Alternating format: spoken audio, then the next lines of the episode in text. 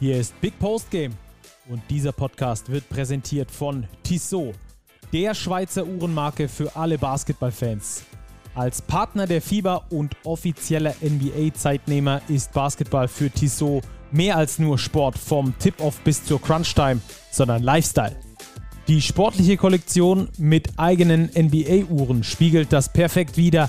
Schaut mal rein unter www.tissotwatches.com. Und jetzt geht's los. Volle Kapellen, neue Besen und die letzte Rille. Und äh, das sind unsere Themen, die wir heute besprechen wollen. Vielversprechend klingt es auf jeden Fall schon mal. Hat sich Robert ausgedacht und äh, mit ihm haben wir auch die volle Kapelle heute am Start. Grüß dich, Robert. Hi. Servus, Stacki. Schönen guten Abend. Wie geht's dir nach diesem Basketballwochenende, lieber Robert? Ja, war ein interessanter Spieltag in der Easy Credit BBL. Ich finde, der Titel unserer Folge spiegelt es ganz gut wider. Wir haben Teams, die jetzt voll besetzt sind, langsam zu ihrer wahren Stärke finden. Wir haben in Bamberg einen neuen Besen an der Seitenlinie, sprichwörtlich gesehen natürlich. Wir haben Teams, die laufen personell ein bisschen auf der letzten Rille, das sind sogar mehrere.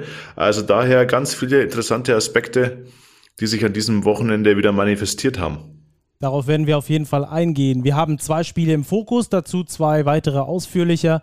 Dann den allseits bekannten Two-Minute-Drill und die Starting Five des Spieltages und am, immer, am Ende wie immer die Tissot Overtime für euch am Start.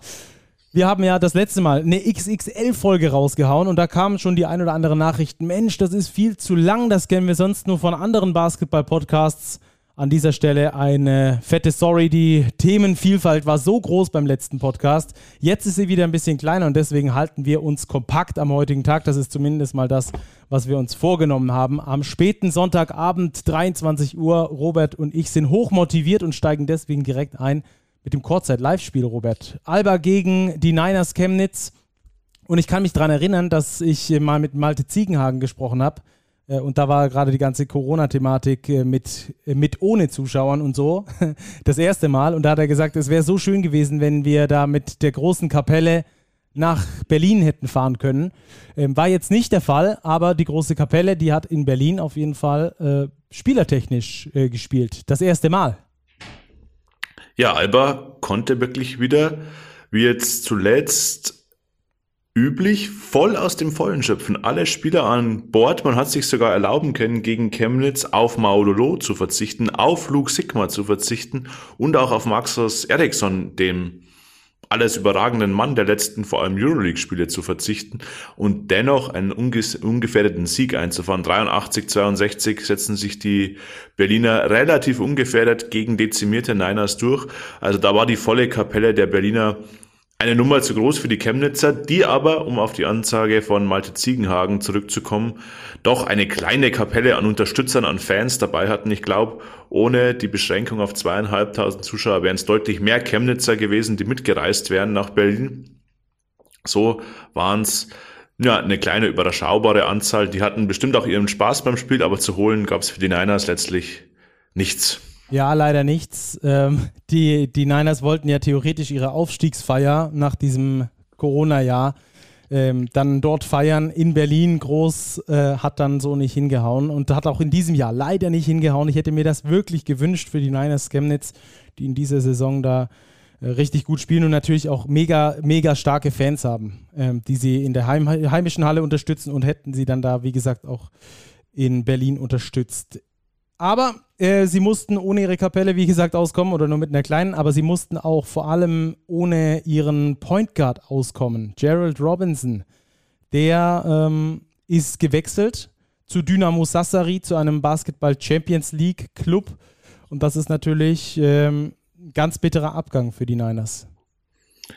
Ja, das ist ein ganz bitterer Abgang. Ich glaube, wir hatten es in der letzten Folge schon thematisiert, weil er eben sehr, sehr gut in das System von Rodrigo Pastore da hineingepasst hat.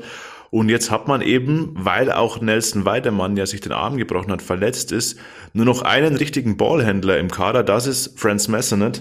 Der muss gewaltig Minuten abreißen, jetzt auch gegen Alba wieder 34. Das nimmt dir aber auch einfach Variabilität.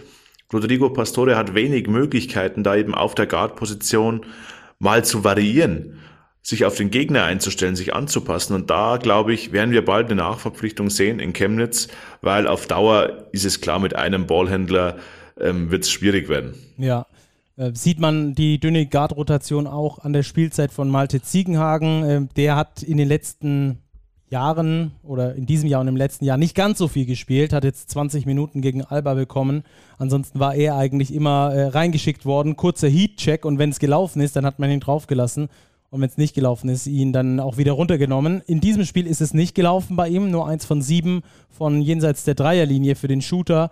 Ähm, und trotzdem hat er fast 21 Minuten gespielt. Das zeigt so ein bisschen die aktuelle Problematik bei den Niners Chemnitz, die ja auch nur mit vier Ausländern unterwegs waren. Zumindest vier Ausländer der Stammrotation mit Isaiah Mike, äh, mit Franz Messenet, mit Mindaugas Tusinskas und Darren Atkins. Es war noch der Amerikaner dabei, der ursprünglich für die zweite Mannschaft eingeplant war und Ivan Karacic, ein Kroate, der eigentlich auch nur als Ergänzungsspieler im Kader steht, jetzt immer mehr Minuten bekommt aufgrund der angespannten Personalsituation. Aber ich denke, man kann davon ausgehen, dass auf der Guard-Position nach dem Abgang von Gerald Robinson auf jeden Fall nochmal nachverpflichtet wird. Ich finde es eigentlich umso bemerkenswerter, wie gut sich die Niners in der ersten Halbzeit noch geschlagen haben. Trotz dieser kleinen Rotation, dieser geringen Möglichkeiten, die sie aktuell haben, haben sie die erste Halbzeit ausgeglichen gestaltet, lagen nur mit einem Punkt zurück am Ende war es das dritte Viertel, dass die Berliner dann 31-14 für sich entschieden haben, dass den Niners den Zahn gezogen hat. Ja, ähm, wie hast du die Rolle von Rod Rodrigo Pastore gesehen, gerade ähm, zum Thema erste Halbzeit? Da waren schon ein paar taktische Kniffe bei ihm dabei. Ja, man hat gemerkt, er hat sich was überlegt, wie er ähm, auch Franz Messenet Entlastung geben kann, ohne ihn auszuwechseln beispielsweise. Er hat es mal versucht, ähm, seine Big Men den Ballvortrag übernehmen zu lassen, Darren Atkins allen voran. Einfach, wenn der Berliner Gegenspieler jetzt nicht unbedingt dafür geeignet ist, einen ballführenden Spieler auf Höhe der Mittellinie zu verteidigen. Also ein Ben Lammers ist jetzt nicht der Mann, den du Fullcourt an einen Spieler dranhängst. Und das, glaube ich, hat er einfach genutzt, um Franz Messenet auch mal durchschnaufen lassen zu können, abseits des Balles, ohne ihn ihm runterzunehmen. Das zeigen auch die 34 Minuten, die, Menes, die Messenet am Ende gegangen ist. Da war schon wieder gut ähm, was Coaching-technisches dahinter. Also Rodrigo Pastore hat immer einen klaren Plan Letztlich war die Qualität der Berliner am Ende aber einfach zu groß. Da halfen auch die taktischen Mittel nichts. Ja, das stimmt. Äh, Pastore finde ich eh immer sehr interessant zu beobachten. Die Spiele, ich gucke äh, Chemnitz-Spiele sehr, sehr gerne an. Erstens, weil sie attraktiven, schönen, athletischen Basketball spielen, europäisch geprägten Basketball spielen und zweitens eben, ähm, weil man auch den äh, Plan des Trainers nicht durchschauen kann. Das meine ich gar nicht, also nicht von der Einfachheit her, sondern ähm, weil der sich immer was, äh, immer was Neues überlegt. Ähm, kommen wir noch kurz auf die Berliner zu sprechen. Wir haben es geschrieben, wir haben es gesagt, sie sind unterwegs mit der vollen Kapelle. Das muss man bei Alba ja herausheben. Die, äh, Start, die Startphase in diese Saison war schwer für die Albatrosse. Ähm, hatten sehr, sehr viele Verletzte, gerade auf den Bigman-Positionen extrem viele Verletzte. Da war ja zwischendurch mal die komplette Bigman-Riege eigentlich ausgefallen. Mit äh, Joe Thiemann, mit Ben Lemmers, mit äh, Chris Comacci. Äh, alle waren sie raus, jetzt sind wieder alle mit dabei ähm, und haben sogar am letzten Freitag gegen äh, Olympia Mailand, äh, gegen, gegen Armani Mailand gewonnen, mit einer Wahnsinnsleistung. Also hätte, glaube ich, keiner für möglich gehalten. Die großen Teams zittern. Sie wollen nicht mehr nach Berlin fahren, vor allem jetzt nach diesem überragenden Sieg in der Euroleague. Ja, absolut. Und vor allem der Sieg war kein Zufall. Das war wirklich eine herausragende basketballerische Leistung. Also das war ein hochverdienter Sieg und man darf nicht vergessen, Alba hatte kurz davor auch Maccabi Tel Aviv, ebenfalls ein Top-Team aktuell in der Euroleague, auch geschlagen in heimischer Halle. Also es ist sehr, sehr schwer in Berlin zu spielen, vor allem in Berlin. Fenerbahce auch, oder? Wenn ich es richtig Fenerbahce weiß dürften sie auch geschlagen glaub, haben. Da müsste man ja. ja. diskutieren, ob die aktuell in der Verfassung eines Top-Teams sind in der stimmt, Euroleague. Aber nominell sind sie das Name. natürlich auch. Sie sind ein großer Name. Aber Mailand und Maccabi, das sind Teams, die stehen aktuell in den Playoff-Rängen und das ist schon ein richtiges Statement. Und da sieht man eben die Variabilität, die diese volle Kapelle der Berliner hergibt. Ein Chris Kumachi am Freitag gibt nur elf Minuten, aber eben hocheffektiv. Acht Punkte, vier Rebounds eine super Ergänzung zu Ben Lemmers, zu Johannes Thiemann. Also da greifen aktuell die Rädchen wirklich sehr, sehr gut ineinander. Alba ist in ausgezeichneter Form. Absolut. Und konnten jetzt auch noch die Minuten breit verteilen. Jalen Smith hat mit Abstand am meisten gespielt, mit 25 Minuten. Ansonsten die komplette Breite des Kaders ausgenutzt. Auch äh, Jonas Matisek mal wieder richtig Minuten gegeben. Malte Delo mit fast 16 Minuten. Äh, Luis Olindi mit äh, 18,5. Tim Schneider mit 19 Minuten. Also das sieht einfach gut aus. Das ist schicker Basketball äh, mit, mit vielen Talenten, mit vielen richtig guten deutschen Spielern und auch anderen Spielern. Ähm, also das macht richtig Spaß, Alba zuzuschauen. Die gewinnen das Ding, die sind langsam in Fahrt und deswegen äh, gewinnen sie auch gegen die Niners Chemnitz mit 83 zu 62. Dann würde ich sagen, wir gehen über zum nächsten Spiel und äh, besprechen das Derby zwischen Brose Bamberg und Medi Bayreuth.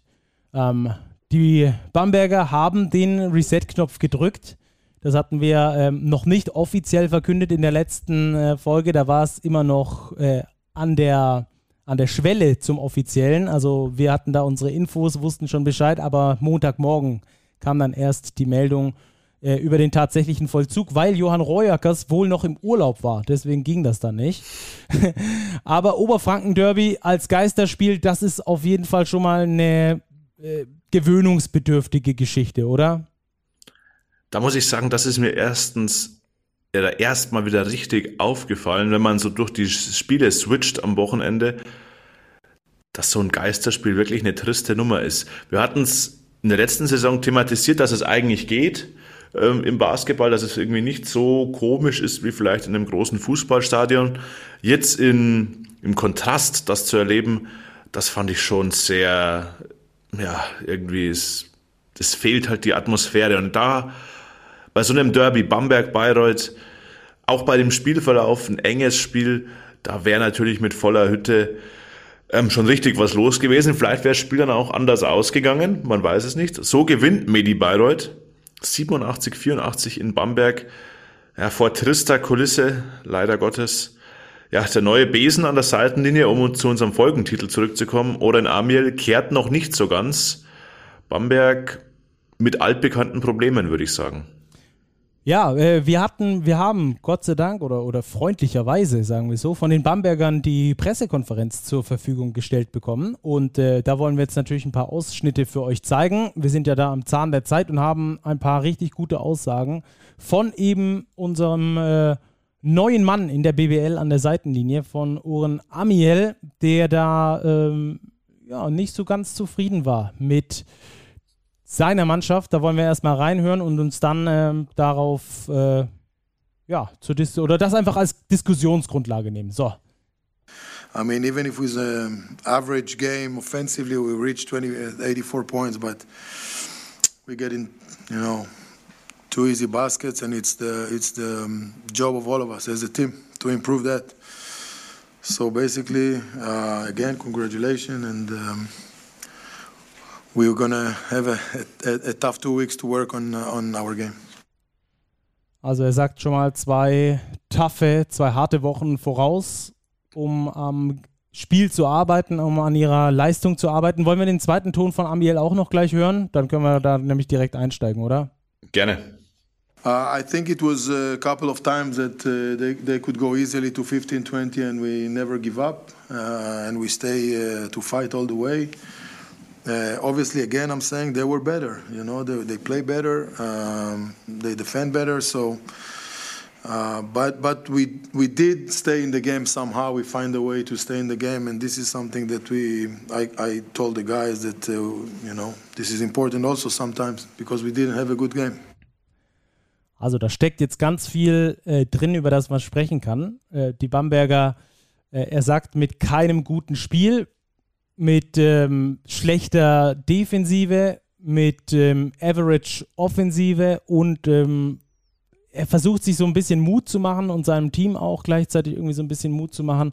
Und gleichzeitig ähm, wirkt das schon so, dass er da hinkommt und eigentlich überall Baustellen sieht, oder? Ja, ja.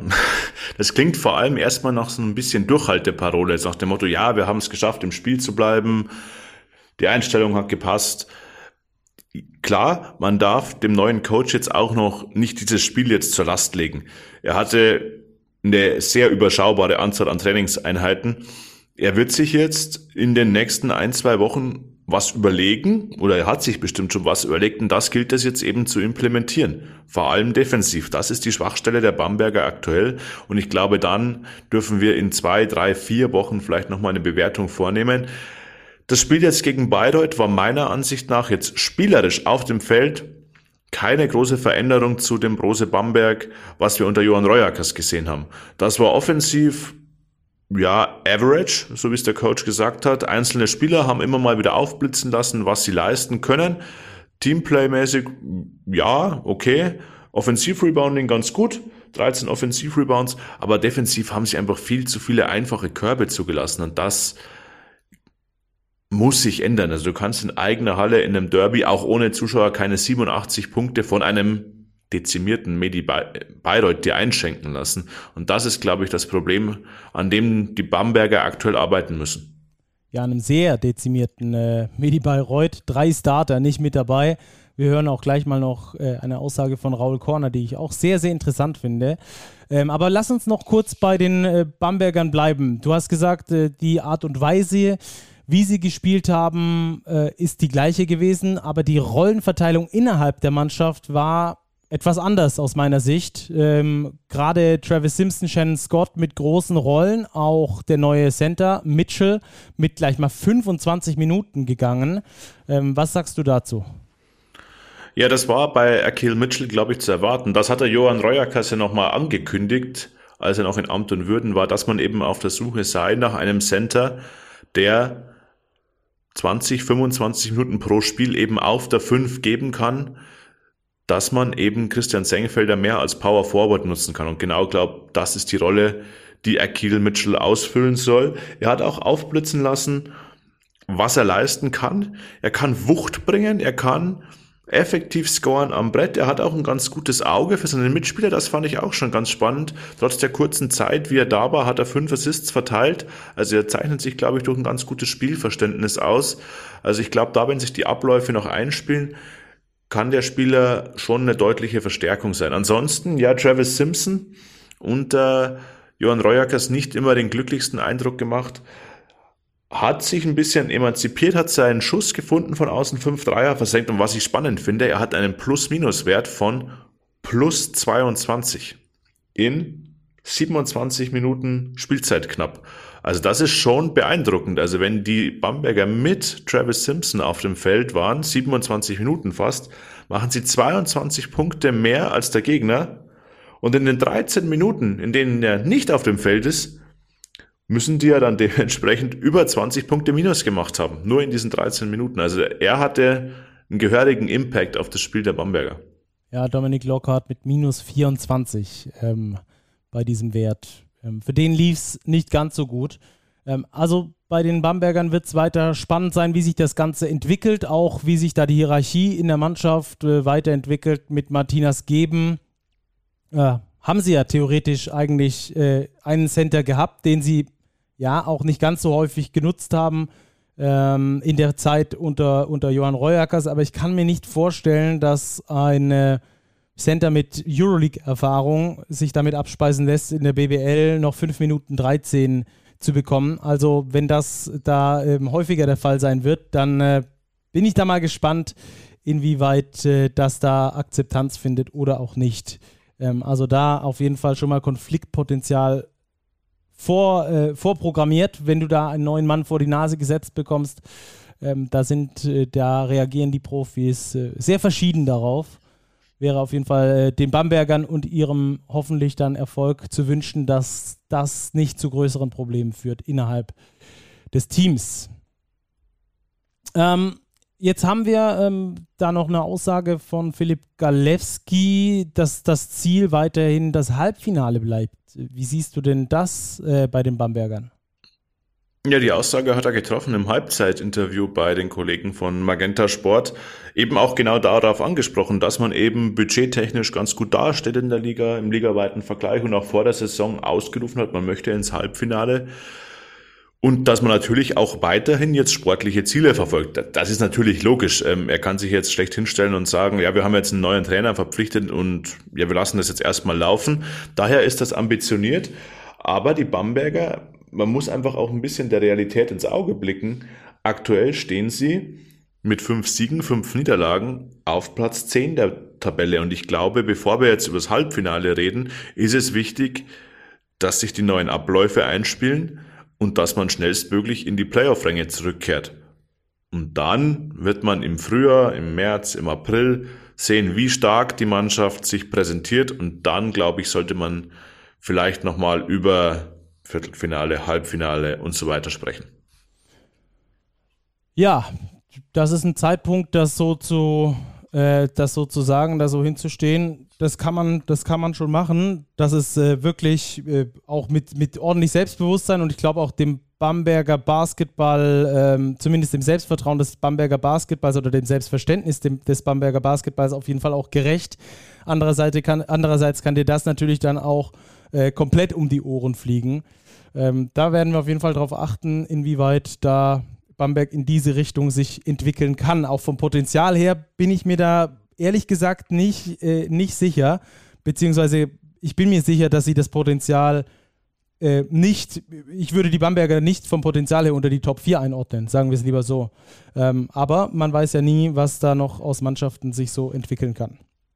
Ähm, kommen wir äh, zu den Bayreutern. Sprechen wir über die und äh, hören uns auch vielleicht direkt zum Start die Aussage von Raul Korner an äh, und sprechen dann noch ein bisschen über Medi muss meiner Mannschaft ein Riesenkompliment machen. Sie überrascht mich jedes Mal aufs Neue. Ähm, unsere personelle Situation ist bekannt, drei Starter, die nach wie vor ausfallen und wahrscheinlich auch noch eine Zeit lang ausfallen werden. Aber ähm, wir haben schon vor der Pause, in, vor allem in den letzten beiden Spielen, gezeigt, dass wir eine neue Identität gefunden haben und ähm, auch mit sehr limitierter Rotation äh, Wege gefunden haben, Spiele zu gewinnen, auch gegen, gegen gute Gegner. Und das heute war äh, ja, eine Fortsetzung dessen, was, was wir vor der Nationalteampause gezeigt haben. Kompliment an meinen äh, Assistant Coach äh, Mauro Parra, der hier die Woche, wo ich mit der Nationalmannschaft unterwegs war, ähm, das, das Training geleitet hat und offenbar viel richtig gemacht hat, denn die, die Burschen waren spritzig, die Burschen waren frisch und ja, so war der Sieg heute, heute möglich.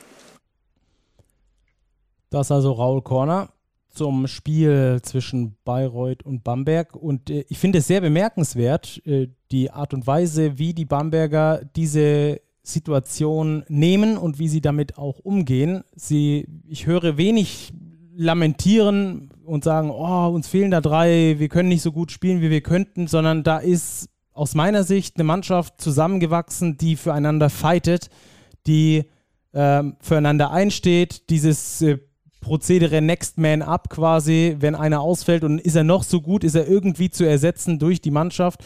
Ähm, das haben die verinnerlicht und deswegen äh, finde ich, sind die auch gerade in einem richtig guten Run unterwegs. Ja, absolut. Medi Bayreuth. An dieser Stelle vielleicht auch ein kurzer Shoutout an unsere beiden Hörer Marcel und Lukas, die uns ja seit Wochen dazu anhalten, endlich mal ausführlich über Medi Bayreuth zu sprechen. Hiermit tun wir das auch völlig verdient, weil die Bayreuther haben jetzt aus den letzten sieben Spielen wettbewerbsübergreifend BBL und FIBA Europe Cup sechs Siege geholt. Also das ist schon beeindruckend, vor allem in Anbetracht der Personalsituation. Sie laufen im wahrsten Sinne des Wortes auf der letzten Rille.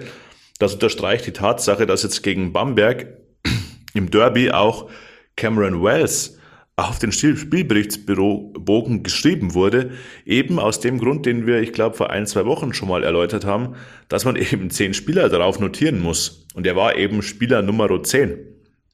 Also es fallen weiterhin aus eben angesprochener Cam Wells, Janari Jösser und Andy Seifert. Coach Corner hat gesagt, das sind drei Starter. Und jetzt vielleicht auch noch eine kurze Verknüpfung zur Aussage von Oren Amel, dem Bamberger Coach das ist schon ein gewaltiges Lob für Medi Bayreuth, wenn er sagt, sie waren besser als wir, sie haben besser gespielt, sie haben besser verteidigt. Medi Bayreuth spielt besser, verteidigt besser in dieser personellen Situation als ein Brose Bamberg, das zumindest personaltechnisch aus dem Vollen schöpfen kann. Also das zeigt schon die Qualität die Medi aktuell einfach aufs Parkett bringt, trotz aller Ausfälle. Ja, und die Qualität, ähm, und das will ich nochmal unterstre äh, unterstreichen an der Stelle, ist hier nicht unbedingt äh, durch, durch absolutes Talent äh, gesetzt. Also ich würde, wenn ich jetzt das Talent von der aktuellen Medi Bayreuth-Mannschaft, die jetzt da gegen Bayreuth, äh, gegen Bamberg angetreten ist, vergleiche mit der von Brose, dann muss ich sagen, dass bei Brose Bamberg äh, viel mehr Talent ist aber bei Medi Bayreuth funktionieren die als Mannschaft. Die kämpfen füreinander. Das ist genau das, was ich gemeint habe. Die spielen mit Energie, die spielen füreinander, die wollen miteinander gewinnen. Deswegen greift da die Defense auch. Da ist Fight, da ist Spirit drin in dieser Mannschaft.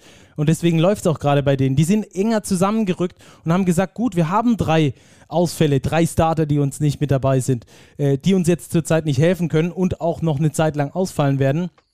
Und wie können wir das Ganze angehen? Indem wir zusammenrücken und zusammen fighten. Marcus Thornton hat das letzte Saison bei Chemnitz schon mitgemacht. Der weiß ganz genau, wie das geht. Basti Doret ist so ein sozialer Typ, der auch so eine Mannschaft catchen kann, der die mitnehmen kann, ähm, die diese Mannschaft zusammenbinden kann auch. Und genau das haben die gemacht. Und deswegen kommt am Schluss, wie gesagt, Talentvergleich, würde ich sagen, klar pro Brose Bamberg. Aber am Schluss besser, qualitativ einen besseren Basketball mit besserer Defense hat Medi Bayreuth gespielt und deswegen sind die Bayreuther auch siegreich am Schluss, weil Basketball eben ein Mannschaftssport ist, der nicht äh, nur nach Talent entscheidet, sondern ganz viel auch, äh, was innerhalb von einer Mannschaft passiert. Und da haben wir bei den Bayreutern aktuell ein sehr gutes Beispiel dafür, dass nicht Talent unbedingt das Allerwichtigste ist, sondern dass da Zusammenhalt und äh, dieser Fighting Spirit äh, da ist. Selbst wenn der Trainer und in so einer schwierigen Situation auch noch auf Länderspielreise ist, weil er für Österreich Nationaltrainer ist, selbst dann äh, holen die da noch das Maximum raus und äh, erzielen in Bamberg 87 Punkte und gewinnen das Oberfranken-Derby ähm, gegen Brose Bamberg. Also Hut ja. ab, Chapeau da, wirklich äh, tolle Leistung von Medi Bayreuth und ähm, wir haben sie ausführlich behandelt, oder Robert? Lass mich noch einen Satz ergänzen. Du hast es wunderbar zusammengefasst. Mach's noch ausführlicher, ja. Ja, was ich auch beeindruckend finde, du hast die Rücken als Mannschaft zusammen und vor allem sie lassen sich nicht aus der Ruhe bringen. Sie spielen extrem abgeklärt, ganz cool, was auch einfach ein Blick in die Statistik belegt.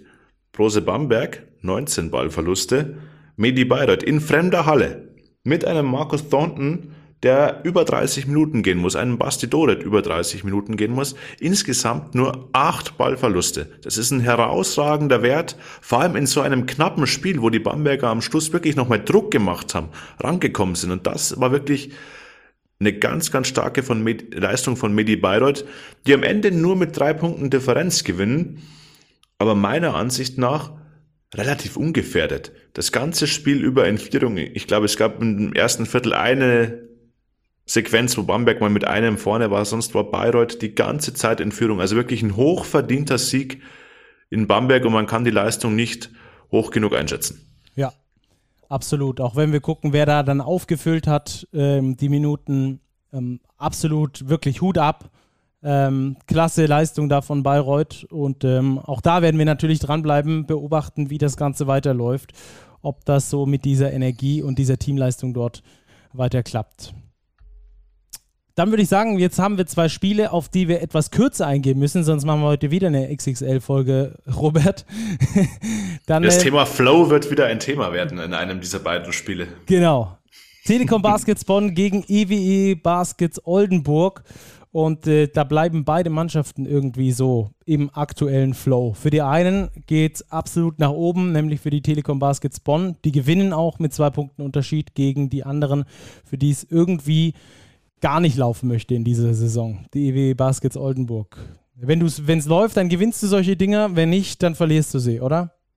Ja, genau so war's. Die Bonner gewinnen kein gutes Basketballspiel. Beileibe nicht. 78, 76 gegen die EWE Baskets Oldenburg, die weiterhin jetzt Personalsorgen plagen. Cameron Clark kurzfristig ausgefallen. Max Heidegger immer noch nicht dabei. Ja, man kann den Oldenburgern eigentlich wieder wenig vorwerfen. Sie haben alles in die Waagschale geworfen, was sie haben. Sie hatten den letzten Wurf zum Sieg. Sie sind auf den Dreier gegangen von Ricky Paulding. Der Wurf hat sein Ziel ver verfehlt. Wieder eine Punkte, zwei Punkte Niederlage. Es war, wenn ich das richtig im Kopf habe, die fünfte Niederlage für Oldenburg mit drei oder weniger Punkten Differenz. Ja, ja exakt. Das habe ich auch das so ist halt. Hast du hm, hm, an der Hand, hast du, du weißt. irgendwie, irgendwie ist es so aktuell in Oldenburg. Ja, ähm, und, und aus solchen Negativkreisläufen befreist du dich, glaube ich, nur äh, durch Zusammenstehen, durch Zusammenkämpfen, durch Zusammenfighten und ähm, dann vielleicht mal irgendwann auch ein Quäntchen Glück noch mit dabei haben. Ähm, Sebastian Herrera aus meiner Sicht ganz gut eingesprungen. Ähm, auf der Guard-Position hat er viele Minuten gesehen. Äh, 37, nee, 36, 16. Elf Punkte gemacht bei ganz ordentlichen Quoten aus dem Feld. Ähm, der war auf jeden Fall eine, positiv, eine positive Entwicklung, genauso wie auch Ricky Paulding.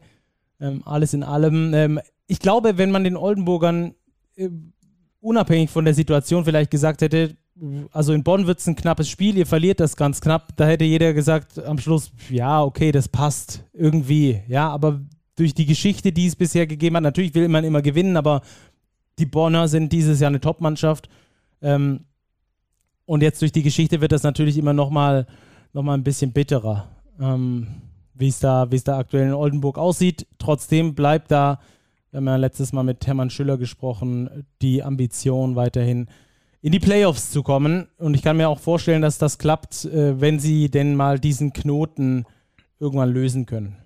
Bei den Telekom Baskets war es eigentlich eine schicke Angelegenheit. Mal wieder mit äh, Peter Jackson Cartwright als Anführer. Ja, PJC, Parker Jackson Cartwright, wieder der Mann, der die Fäden in der Hand hält. Er hat sich zwar fünf Ballverluste erlaubt, aber er ist halt einfach da. Er bringt Punkte, wenn es sein muss. Entscheidender Mann mit dem entscheidenden Dreier, der dann auch die zwei Punkte Führung zum Sieg hergestellt hat, war Skylar Bolin, der einen Dreier aus der Ecke eingenetzt hat. Zwei sogar das, in der ja, Crunch Time. Zwei in der Crunch Time. Und man muss einfach sagen, der letzte vor allem, der war extrem gut herausgespielt. Ein Pick and Roll mit nicht nur einem Extrapass, sondern mit noch einem Extrapass und dann steht er eben frei. Ja, und das macht am Ende dann den Unterschied. Und das ist eben eine Qualität der Bonner. Sie sind zu Hause extrem stark und sie gewinnen halt jetzt auch solche Spiele, in denen sie vielleicht nicht an ihr Leistungsmaximum kommen. Und das ist ganz, ganz wichtig, wenn man in die Playoffs kommen will, wenn man sich in der Tabellenspitze festsetzen will. Ja, beide bleiben also im Flow Bonn gewinnt das Ding, Oldenburg verliert es. Und bei den Oldenburgern soll es ja vielleicht nochmal eine personelle Anpassung geben. Das ist ein offenes Geheimnis. Äh, du hast irgendwie Infos, ne? Ja, jetzt nichts komplett Handfestes, aber es verdichtet sich scheinbar schon sehr, dass ein neuer Guard hinzustoßen soll. Matt Farrell, ähm, letzte Saison in der Türkei gespielt, dort mit 14 Punkten, knapp 6 Assists pro Spiel. Dieses Jahr in Israel unter Vertrag, wenn ich es richtig gesehen habe, aber noch ohne Einsatz. Also da könnte es noch zu einer Ergänzung im Kader kommen. Ob es zu einem Abgang noch kommt, kann ich jetzt Stand heute noch nicht sagen. Aber da werden wir vielleicht in der nächsten Woche schlauer sein. Auch da auf jeden Fall unser Augenmerk drauf. Dann jetzt ähm, das nächste Spiel, das wir noch besprechen wollen. Die Fraport Skyliners überraschen gegen die Hakro Merlins mit 80 zu 73. Frankfurt nimmt. Vorsicht, Vorsicht, Stacki. Überraschend, die Frankfurter haben auf Twitter schon wieder geantwortet auf einen Tweet, in dem auch das Wort überraschend in Zusammenhang mit ihrem Sieg oh. stand. Oh. Mit dem Kommentar We told you. Wird er vielleicht morgen wieder reinsegeln, ne? Gut möglich, ja, aber die Frankfurter. Ja, gewinnen das Ding, 80-73. Sagen wir mal so, sie waren wahrscheinlich nicht der Favorit gegen die Hakro Merlins. Würde ich genauso unterschreiben, Spiel. ja. Vor allem auch hier wieder personell, Stichwort letzte Rille. Neuzugang Jamal McLean, noch nicht einsatzfähig, laboriert noch mit seinem Knöchel. Branko Badio, ein Schlüsselspieler der letzten Wochen, Muskelfaserriss ebenfalls nicht dabei. Dafür Qantas Robertson wieder mit von der Partie, aber auch trotzdem, dass nicht das gesamte Personal zur Verfügung stand, wirklich eine gute Leistung der Frankfurter ein Spiel eigentlich genauso, wie sie es haben wollten. Ja, und vor allem, wenn wir mal drauf gucken, äh, auf, die, auf die deutschen Positionen im Roster, Len Schormann 17 Punkte, Lukas Wank mit 13 Punkten, eine seiner besten Saisonleistungen überhaupt und Lorenz Brennecke auch nochmal mit 10 Punkten, 12 Rebounds obendrauf. Nicht schlecht, Herr Specht. Macht genau die Hälfte aller Frankfurter Punkte. Aber hallo. Also die. War, war ein Schlüssel zum Sieg, ganz klar. Absolut. Die drei Jungs ähm, äh, offensiv, auf jeden Fall haben sie sich da richtig gut eingebracht. Und ähm, aber ich glaube, ein großer Schlüssel war auch, dass sie es geschafft haben, die, ähm, den, den Offensivflow, den die Kreisheimer sich über die letzten Spiele aufgebaut haben, den zu brechen. Ja, sie haben es geschafft, äh, das Spiel der Hacklo Merlins ein bisschen zu verlangsamen, es eher zu einem Low-Scoring-Spiel zu machen und sie haben extrem gut gereboundet. Wenn man auf die Rebound-Zahlen guckt, 50 zu 27 zugunsten der Skyliners, das waren die beiden Schlüssel. Also sie haben es geschafft, eben den Kreisheimern ihr Spiel ein bisschen zu nehmen, selber mit 80 Punkten, ja, für Skyliners Verhältnisse wirklich eine passable Offensivleistung zu zeigen. Und das war dann letztlich so gepaart der Grund dafür, dass es am Schluss wirklich für den Sieg gelangt hat. Unterm Strich nicht unverdient. Die Frankfurter haben mit Ausnahme des ersten Viertels alle Spielabschnitte für sich entscheiden können. Daher 80, 73, auch in der Höhe. Sie haben sich dann kurz vor Schluss auch mal auf zweistellig abgesetzt. Ähm, ein verdientes Endergebnis. Zweiter Sieg in Folge übrigens für die Frankfurter. Und ähm, die rücken damit das erste Mal runter von den Abstiegsrängen, sind jetzt auf Platz 13 und äh, das führt die Liga eigentlich weiterhin komplett ad absurdum äh, die Kralsheimer bisher mit einem äh, mit dem 5 zu 3 Rekord in acht Spielen, fünf Siege, drei, drei Niederlagen und die Frankfurter davor mit zwei Siegen, sechs Niederlagen holen sich jetzt den dritten Sieg.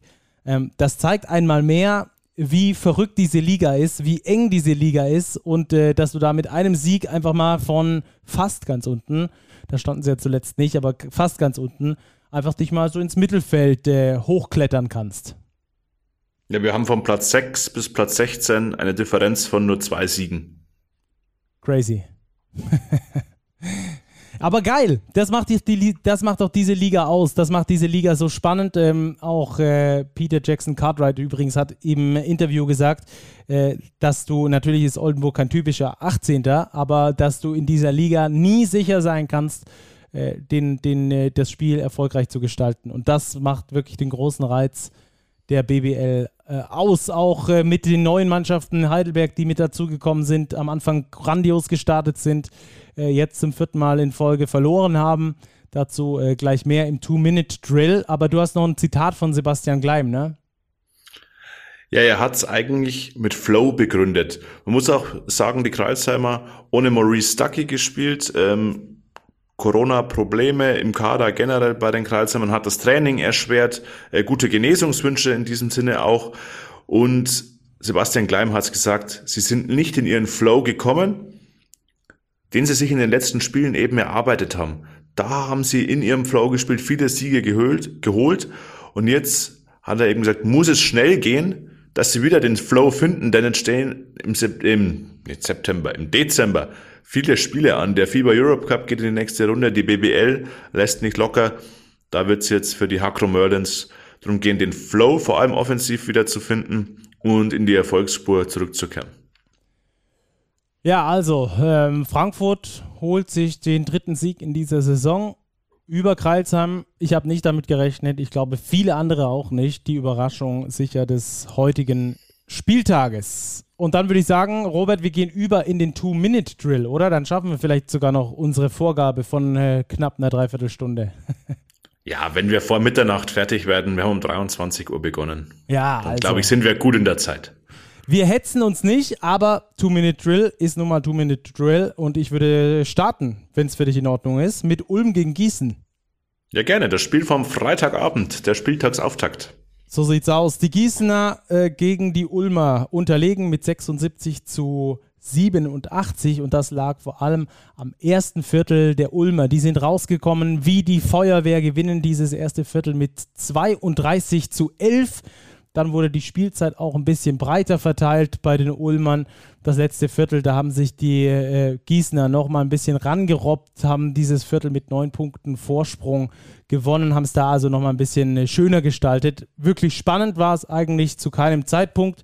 Bester Spieler zumindest der, der am meisten Punkte gesammelt hat bei den Ulmern, war Jaron Blossom Game. Aber auch Per Günther hat richtig überzeugt. Mit 15 Punkten in knapp 18 Minuten, ein Plus-Minus-Wert von plus 18, den Per Günther da gegangen ist.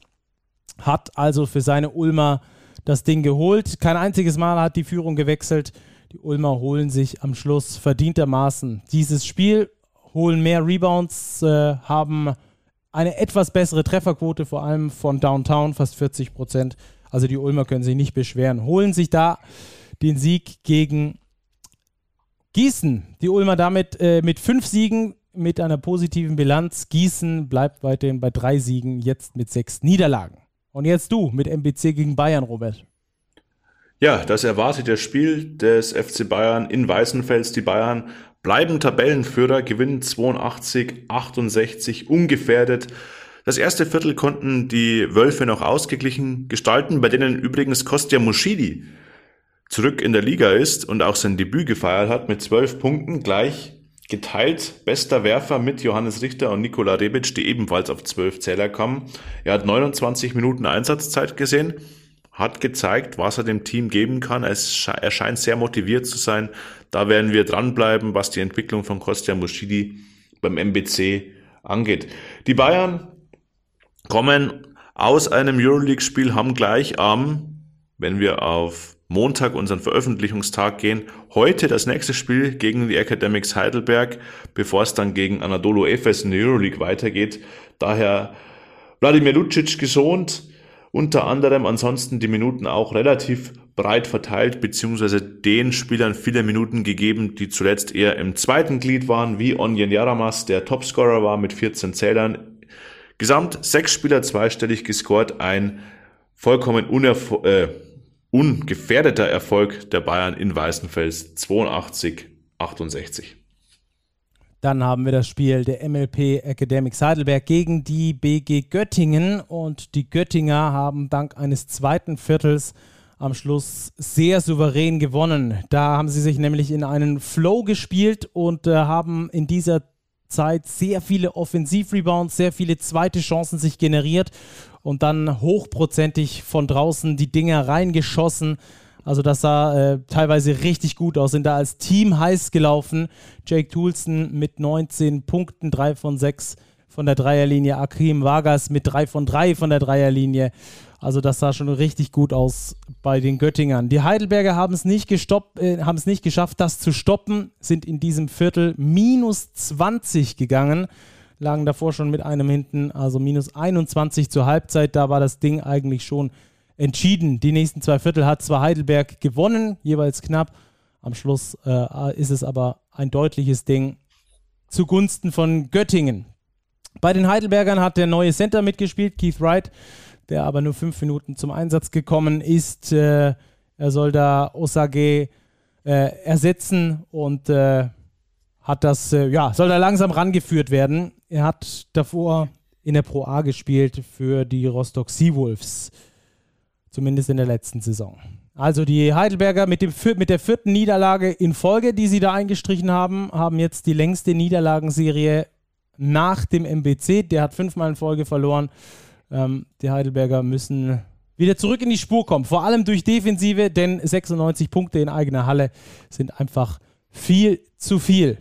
Und damit äh, zum nächsten Spiel Hamburg gegen Braunschweig. Das äh, hast du wieder für uns, Robert. Jo, die Hamburg Towers gewinnen ein absolutes High-Scoring-Game. 103 zu 92 gegen die Löwen Braunschweig, rücken dadurch auf Platz 4 in der Tabelle vor und schieben die Braunschweiger auf Rang 17, auf einen Abstiegsplatz. Wir haben gesagt, die Liga ist sehr, sehr eng. Das Spiel ja, war, wie das Ergebnis sagt, sehr, sehr offensiv geprägt. Vor allem in der ersten Halbzeit ging's rauf und runter. Es war nahezu ein, ja, ein Scoring-Festival. Es wurde nahezu in jedem Angriff gescored. Es stand 64, 54 zur Pause. Die Hamburger waren damit trotz der 10-Punkte-Führung eigentlich überhaupt nicht zufrieden, weil sie eigentlich deutlich mehr Fokus auf die Defensive setzen wollten. Das ist ihnen dann in der zweiten Halbzeit besser gelungen, haben nur noch 38 Punkte zugelassen. Angeführt von Jalen Brown, der in nur 22 Minuten Spielzeit auch 22 Punkte aufgelegt hat. Zurück bei den Hamburgern auch Mike Kotzer. Sein Einsatz war fraglich, konnte aber dann doch spielen. Mit 16 Punkten auch gleich eine ansprechende Leistung gezeigt.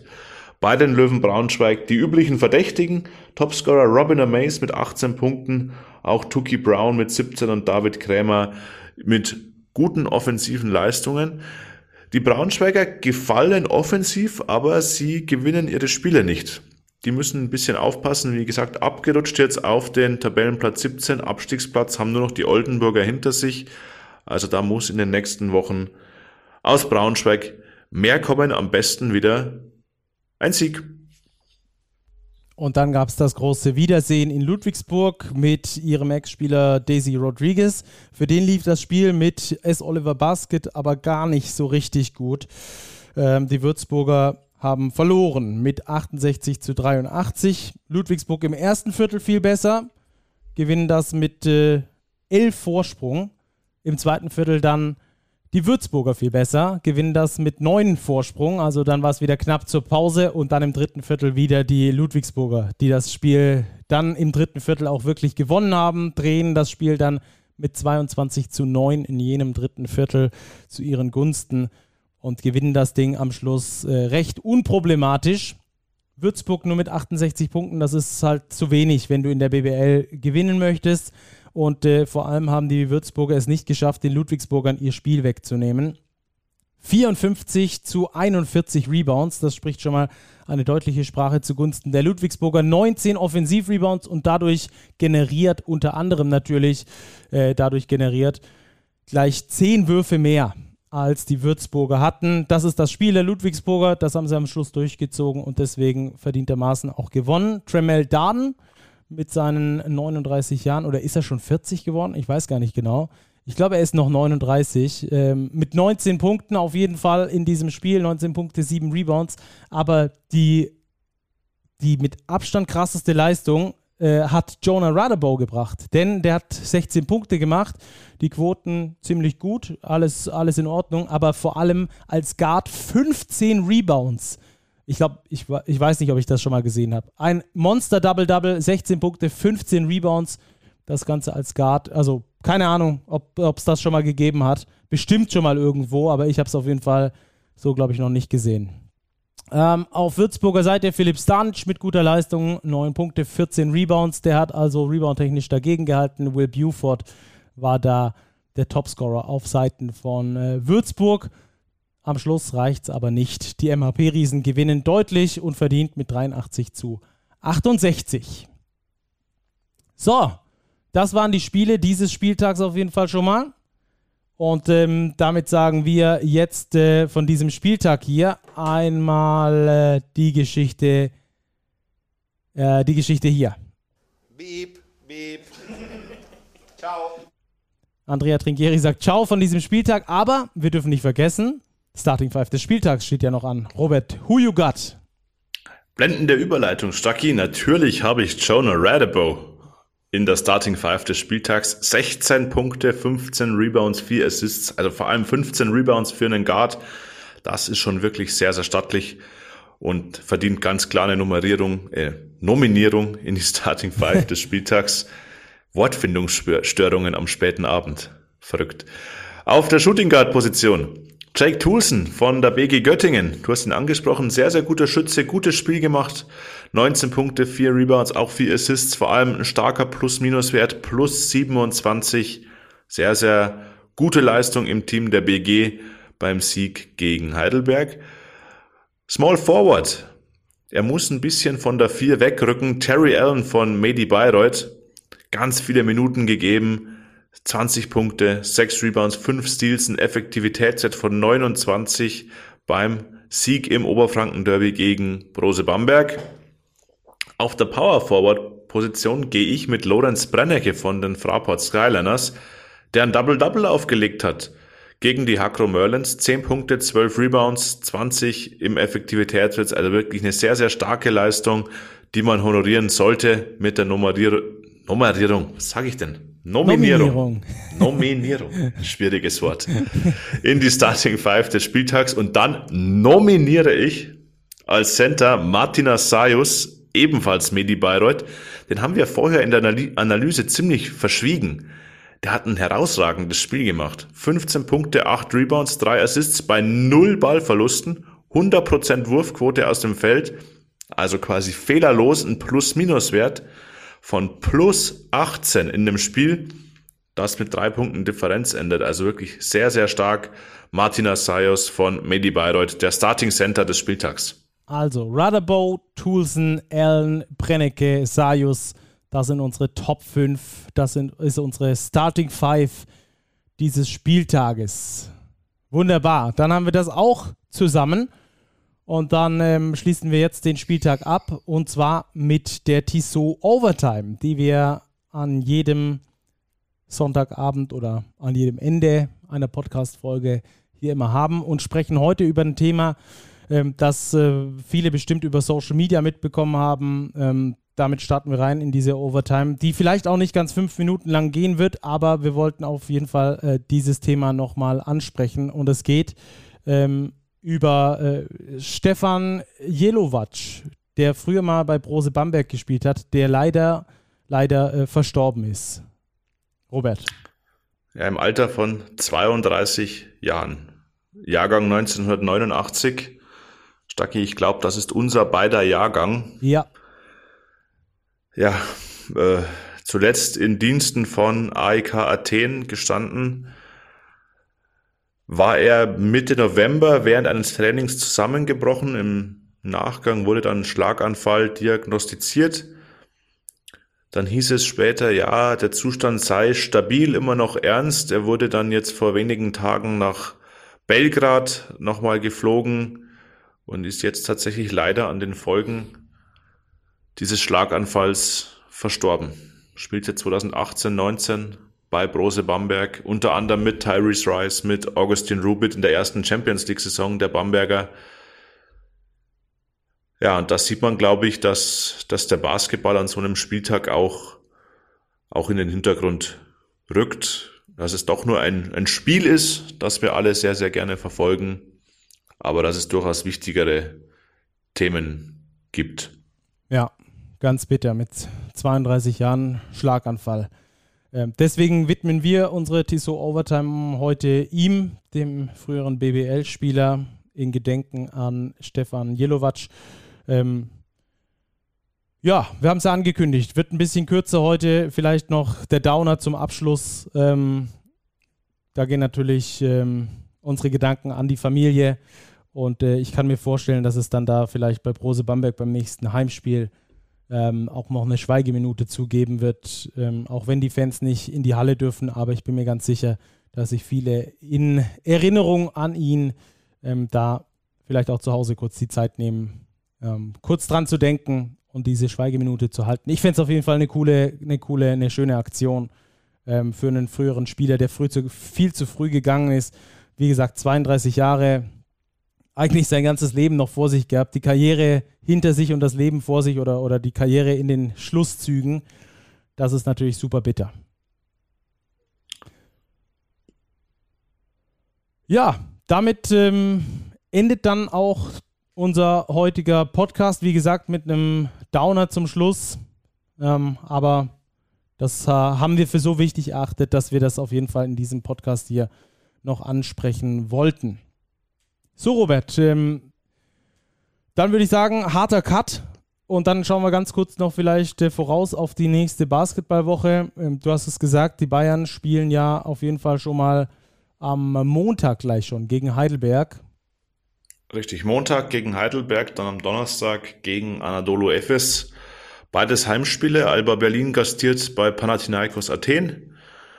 Ulm, glaube ich, spielt im Eurocup gegen Gran Canaria. Der FIBA Europe Cup läuft an. Also es gibt auch während der Woche genug Basketball, bevor es dann am kommenden Wochenende weitergeht mit der Easy Credit BBL. Und dann sind selbstverständlich auch wir wieder für euch am Start hier bei Big Post Game, powered by, by Tissot. Vielen Dank äh, fürs Einschalten. Schaut ganz viel Basketball und bleibt vor allem sportlich. Schöne Basketballwoche. Ciao, ciao.